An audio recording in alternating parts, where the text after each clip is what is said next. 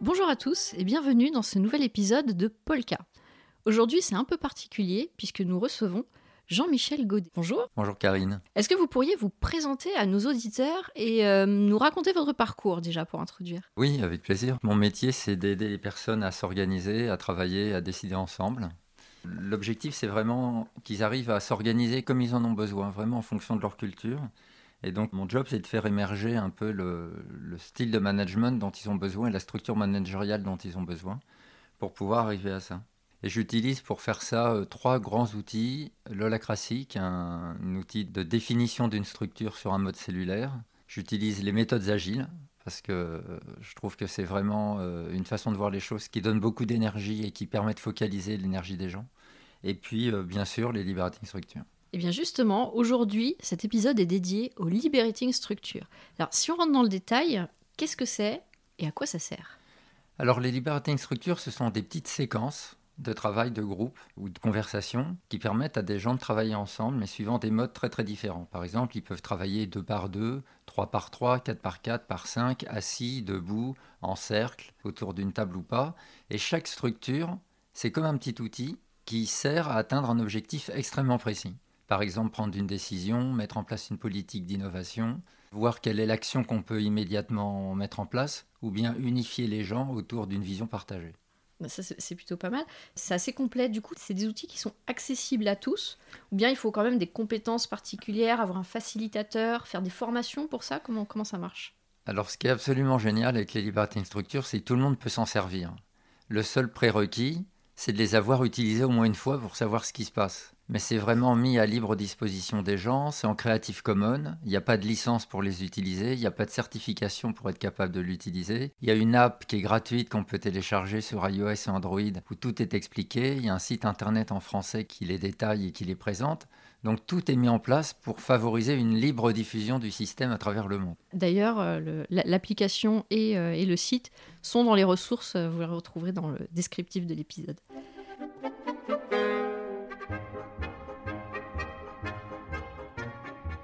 Mais du coup, si les gens peuvent prendre des décisions, peuvent se gérer comme ça, c'est quoi le rôle du manager là-dedans? Quelle posture il doit adopter? Est-ce qu'il ne va pas se sentir un peu menacé dans sa prise de décision, justement?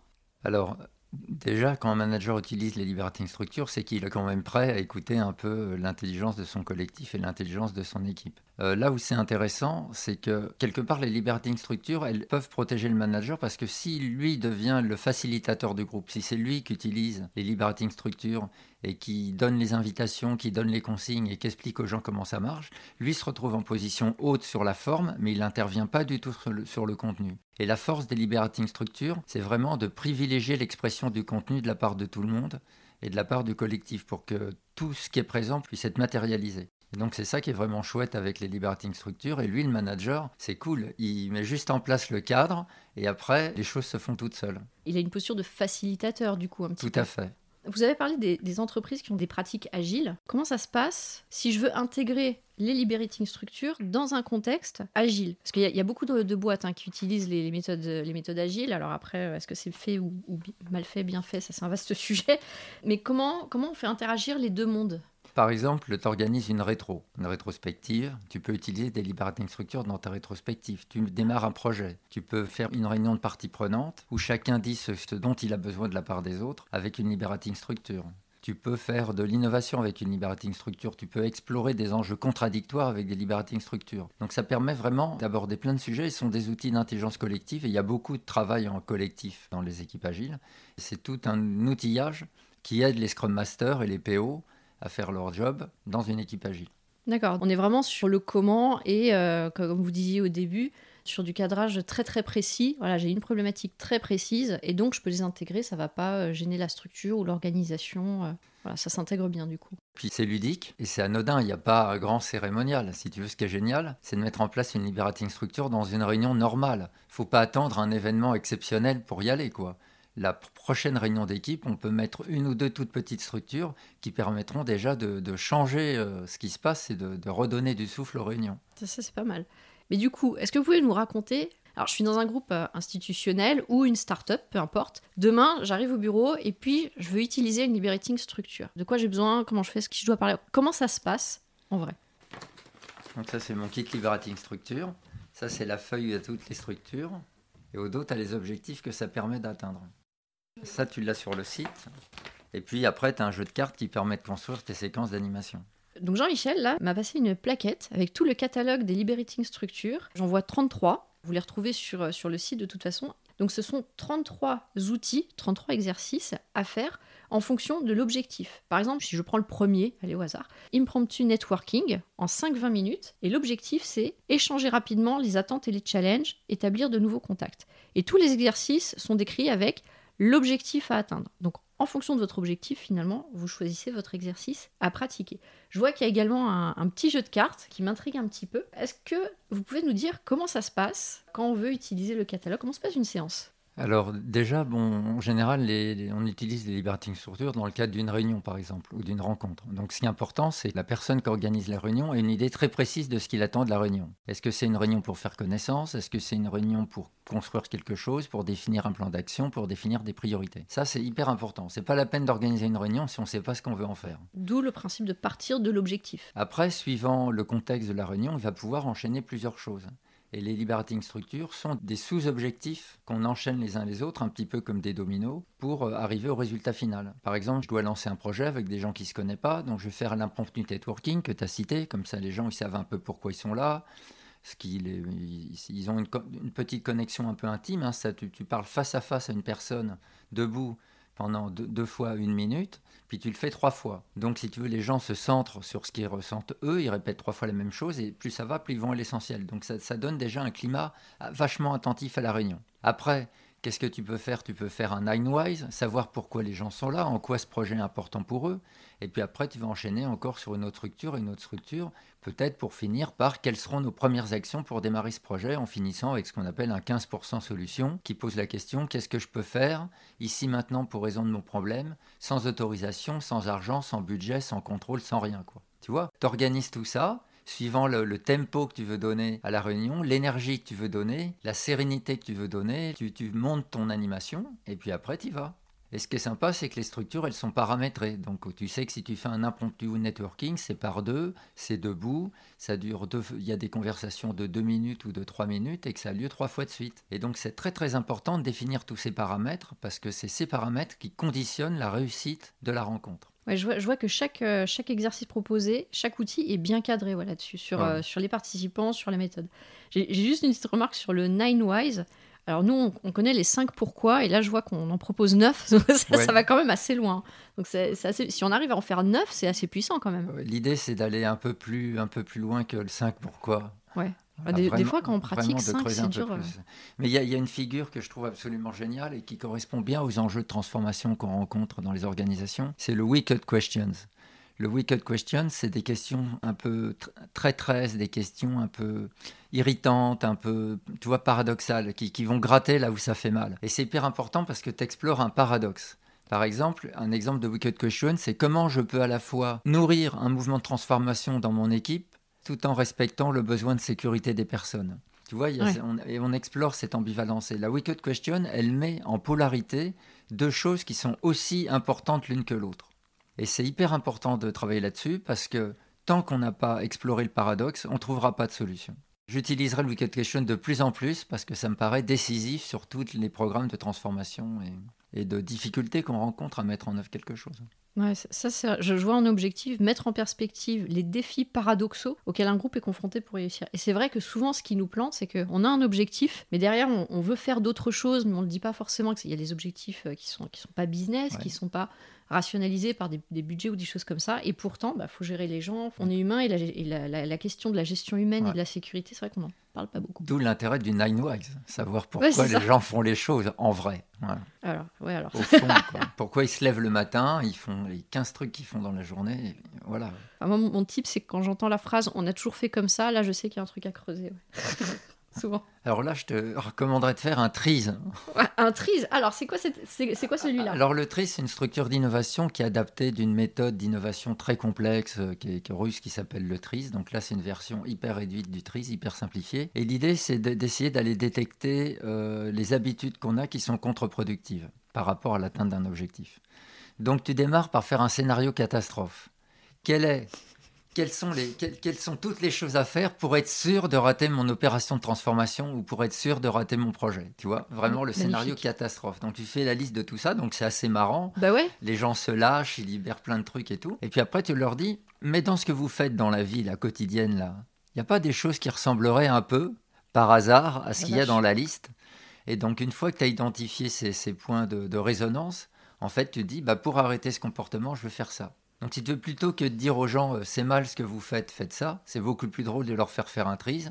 D'abord ils se lâchent, ils trouvent aussi parfois des choses auxquelles ils pensaient pas, et c'est beaucoup plus naturel d'arrêter de les faire compte tenu du côté caricatural que ça a pris grâce à la structure. Ouais, ça, ça, doit être assez marrant. Après, je sais pas si euh, dans ma vie privée j'ai envie de faire ça. j'ai peut-être des choses que j'ai pas envie de, dont j'ai pas envie de me rendre compte, mais non, en fait, je pense que euh, c'est très puissant. Ça, c'est plutôt pas mal. Et euh, ce petit jeu de cartes, là, il m'intrigue sur le côté de quoi ça parle, en quoi ça consiste. Alors, le jeu de cartes, c'est un outil pour faire du design. Ah. Donc, le document que tu as dans les mains, on appelle ça la matrice de sélection. Donc, en fonction d'un objectif ponctuel que tu cherches à atteindre, mhm. tu cherches sa structure. Et après, ta structure, il eh ben, faut savoir comment on l'a fait. Alors, par exemple, tu vois là, j'ai pris la carte de conversation café. Ouais. Au recto, tu vois à quoi sert conversation café, tu as une idée du temps que ça prend. D'accord. Et de l'autre côté, tu as les différentes étapes de la structure. Donc, tu as tout le paramétrage de la structure. Ah oui, donc, donc, ouais, donc, d'un côté, j'ai vraiment le titre et le temps, 35 à 60 minutes, l'objectif. Derrière, donc, l'espace, de quoi j'ai besoin, les invitations, à quoi on est invité à faire, c'est pas l'invitation euh, dans Outlook. Hein. Et euh, les étapes et tout le timing. Donc tout est décrit. Ça, c'est vachement bien. Tout est décrit. Alors il y a la même chose sur l'app. Donc l'app et les cartes donnent un peu les mêmes informations. L'app elle est plus détaillée, mais sous des registres différents. Mais ce qui est absolument génial dans les cartes, c'est que quand je fais mon design, j'ai choisi, grâce à ma super matrice de sélection que tu nous as présenté tout à l'heure, mes différents objectifs. Je choisis mes structures et je dis je vais commencer par un impromptu networking, je vais continuer par un Ninewise, puis un conversation café, puis un 15% solution. Donc je mets mes cartes sur la table. Les unes à côté des autres. Les unes à côté des autres, je les enchaîne, un peu comme si j'étais en train de faire une réussite ou un, ou un tarot ou je sais pas quoi. Et ce qui est sympa, c'est que tu as une appréciation beaucoup plus intuitive et à la fois visuelle et tactile de ta structure. Donc plutôt que de faire du design euh, à dire d'expert euh, depuis ma tour d'ivoire en me disant je vais faire ça et ça et ça. Il y a un côté euh, très très bricolage, très mécano, tu vois, c'est presque le liberating structure serious play quoi. Tu mm. vois, il y a un côté comme ça. Tu construis ta structure, ça te permet de voir le temps, ça te permet de voir l'énergie. Et puis après, tu rédiges carrément les, les consignes de chaque structure en fonction de ce que tu as choisi. Moi, ce que je trouve génial, c'est que déjà, ça permet de gérer des, des réunions sans PowerPoint.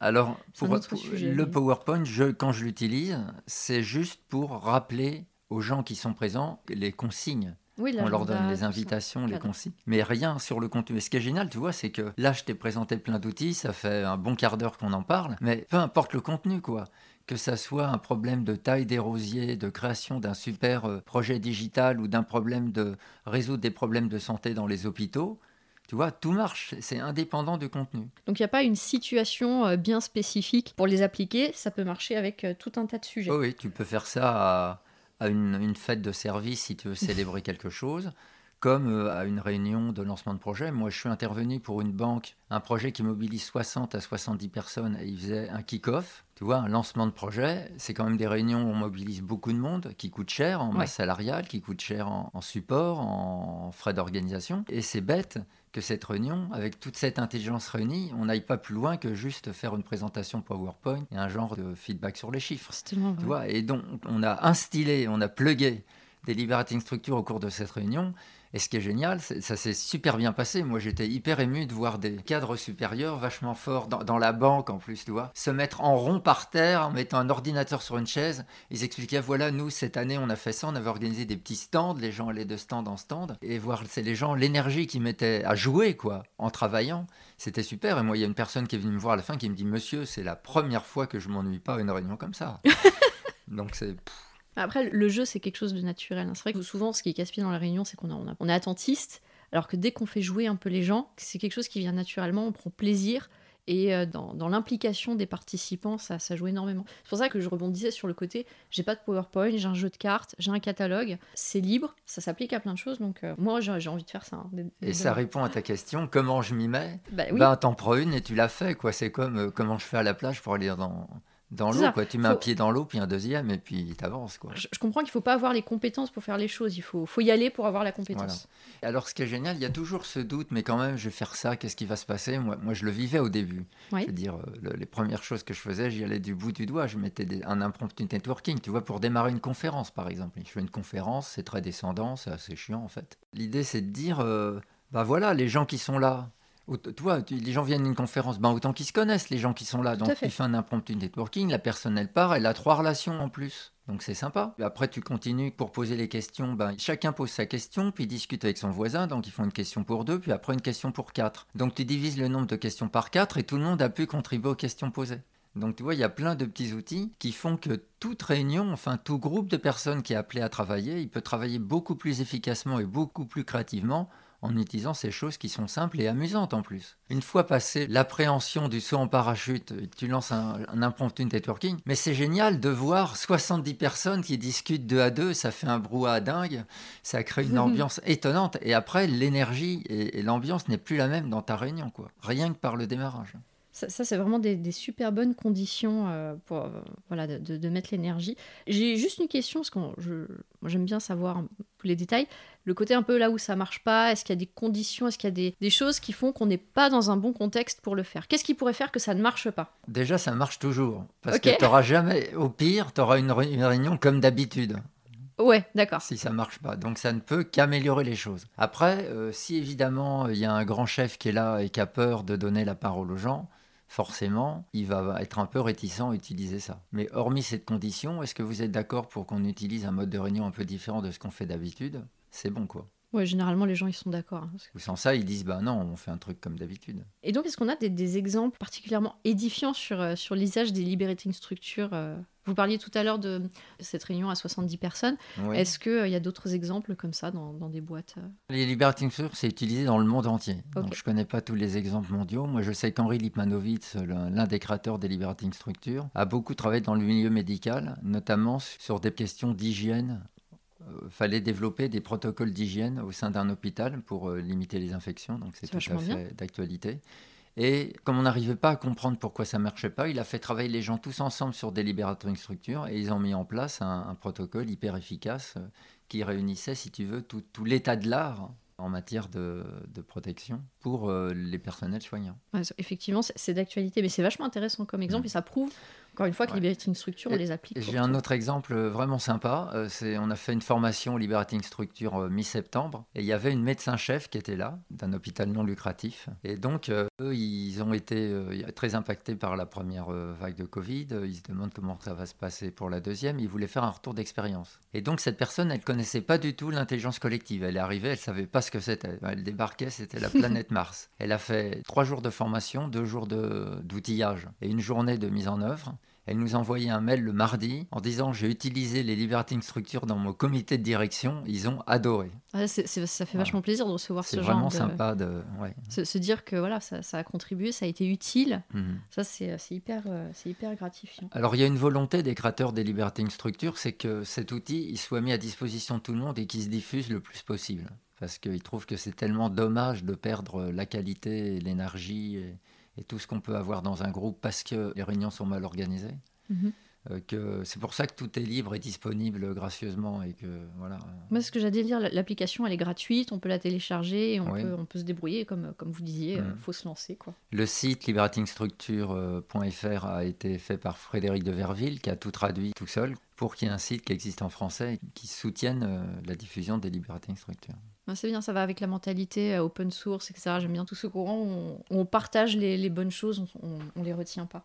C'est super puissant cet outil. Moi, j'ai vraiment envie de, m'y mettre. Enfin, je m'y intéressais un petit peu. On en, avait parlé euh, en, dehors, du podcast. Mais voilà, moi, je suis, convaincue euh, de toute façon. Et l'idée, c'était de partager avec les auditeurs qui ne connaissent pas forcément, de partager ces outils, au moins qu'ils sachent que ça existe et de leur permettre d'aller plus loin avec les, ressources qu'on met à disposition. Ça va être la fin du- de ce podcast. Est-ce que Jean-Michel, vous avez encore quelque chose à dire à nos auditeurs, un message à passer, un conseil, une remarque? Quelque- Qu'est-ce que vous voudriez leur laisser euh, avant Euh, Avant la je- fin? bah, je leur dirais téléchargez l'app, allez Ouais. voir le site et lancez-vous. Euh, commencez à vous organiser à- et tester le truc à 2-3 personnes, 2-3-4 personnes, juste pour l'avoir vécu une fois, voir ce que ça fait. Et puis après, euh, bah, allez-y dès que l'occasion se présente, euh, quitte à mettre un peu le pied dans la porte. Merci beaucoup Jean-Michel. C'est la fin Merci, de cet épisode. Donc là, je m'adresse aux auditeurs. J'espère que ça vous a plu et que vous avez appris des choses. Mieux que vous avez envie de vous lancer. Comme je l'ai dit plusieurs fois, vous allez retrouver les ressources dans le descriptif. Allez-y, c'est gratuit. Il y a le catalogue, il y a l'application si vous voulez aller plus loin. Et comme disait Jean-Michel, bah, vous, vous essayez chez, chez vous, dans votre boîte ou quoi. Et au pire, bah, ça se passera comme d'habitude. Donc vous n'avez rien à perdre. Merci à tous. Merci Jean-Michel. Merci Karine. Et bonne écoute. Polka est un podcast produit par le label Podcut. Retrouvez-nous sur euh, notre site, sur la page Ocha, et euh, si vous voulez nous aider, nous avons un Patreon dont le lien est dans le descriptif.